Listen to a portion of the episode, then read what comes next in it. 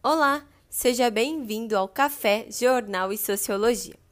Eu sou a Débora e hoje nós vamos falar sobre natureza da política. Para conversar comigo sobre esse assunto, hoje nós temos convidadas especiais, que são elas, a Giovana Tamarindo, a Sofia Ellen e a Gabriela Ribas. Antes da gente começar a falar com elas sobre natureza política, eu vou te introduzir um pouquinho sobre o que é a sociologia política. Ela é uma área do conhecimento científico que estuda os fenômenos políticos utilizando as teorias e metodologias típicas da pesquisa sociológica. Isso significa que a sociologia política é um ramo específico da sociologia que tem por objetivo a política. Tendo em mente esse conceito, a gente pode dizer que a sociologia política vai relacionar a política e a sociedade, tratando de entender as relações de poder que existem entre essas duas esferas. Logicamente que a sociologia política ela só surgiu depois que a própria sociologia foi criada. Entretanto, as reflexões acerca das relações entre a política e a sociedade, elas são bem antigas, uh, sendo vistas na época de Aristóteles, de Maquiavel, de Montesquieu. Esses autores eles podem ser considerados como os grandes precursores da sociologia política. Porém, é apenas com o Karl Marx, o Emily Durkheim e o Marx que essa disciplina ela ganhou um status científico. E esses três, eles são considerados os grandes fundadores da sociologia. E pela grande atenção que eles dedicaram às relações entre as esferas sociais e políticas, eles podem ser considerados pais da sociologia política também. Agora que a gente já sabe um pouquinho sobre o que é sociologia política, Sofia, conta pra gente o que é o poder despótico. Eu sou a Sofia e vou responder a pergunta da Débora sobre o que é despótico, o poder despótico. O despotismo é considerado a forma mais simples de governo que já existiu. Nele, o poder é concentrado em um único governante arbitrário. O despota. Marcado por características autoritárias, ele se diferencia de outras formas tirânicas de governo, como absolutismos, autocracias e ditaduras por não encontrar oposição expressiva do povo. Logo, o rei era autoridade, autoridade religiosa, militar e econômica. Certo. Então, Gabi, o que é poder político?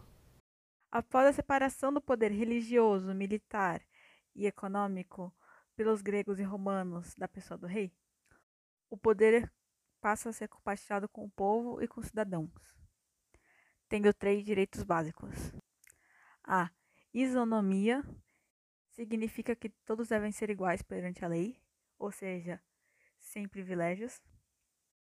A isegoria é o direito de expressão. E a isocracia, direito de todos postularem o poder, ou seja, poderá desejar concorrer a cargos públicos. Após o poder político passar a ter mais interesse no povo, ele passa a ter um caráter mais consensual. Legal. Então, Giovana, conta pra gente o que são regimes políticos. Regime político é a forma pela qual o Estado se organiza e se estruturam as relações entre governantes e governados. Um dos aspectos centrais do regime político são os controles estabelecidos pelo grupo dominante, para ordenar a convivência social em uma comunidade ou sociedade. Gabi, o que seria a monarquia? A monarquia é um sistema de governo em que o monarca exerce a função de chefe de Estado até sua morte ou abdicação. É um sistema de governo baseado na honra, e a honra se manifesta pelo amor à diferença. Logo, o rei era um ser diferente, que não dependia da vontade dos outros. Seu poder se manifesta de maneira hereditária, ou seja, é como o comando se passa de pai para filho. Bom, agora que a gente já sabe o que é monarquia, conta pra gente, Sofia, o que é uma república? O que é república? República é uma forma ou modelo de organização política que teve origem na antiga Roma, após a derrubada do último rei etrusco, Tarquínio. Para garantir um impulso pela igualdade, Montesquieu sugeriu leis que garantissem esse princípio.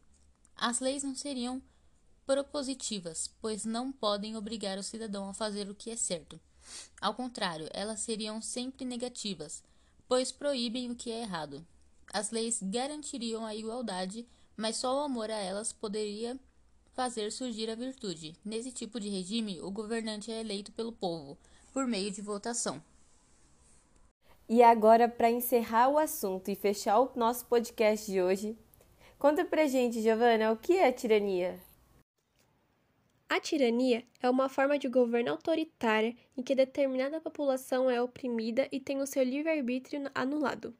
Nesse tipo de governo, é habitual que os governantes não respeitem, não respeitem as liberdades individuais e violem as leis existentes, utilizando-se de práticas moralmente condenáveis para se manterem no poder. As características comuns da tirania são o abuso do poder, a opressão ao povo, crueldade, dominação através da violência e ameaça a quem se opõe ao governo.